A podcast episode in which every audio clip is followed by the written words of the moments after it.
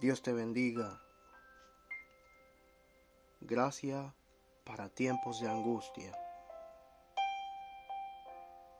El problema es una realidad siempre presente en este mundo caído.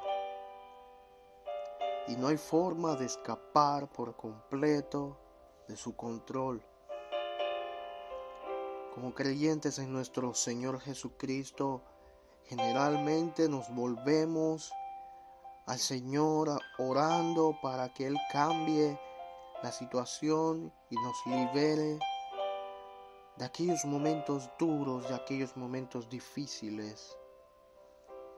Eso es lo que hizo Pablo cuando sufrió de lo que llamó un aguijón en la carne. En tres ocasiones diferentes pidió que se la quitaran. Sin embargo, la respuesta final del Señor fue que la espina permanecería.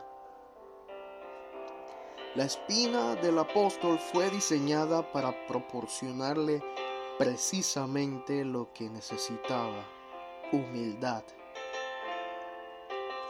El Señor se preocupa por nosotros y su intención es para nuestro beneficio.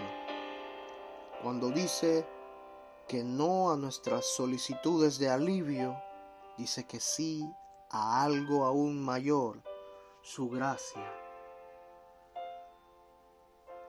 Quizás te encuentras al igual que Pablo en una época de adversidad en este momento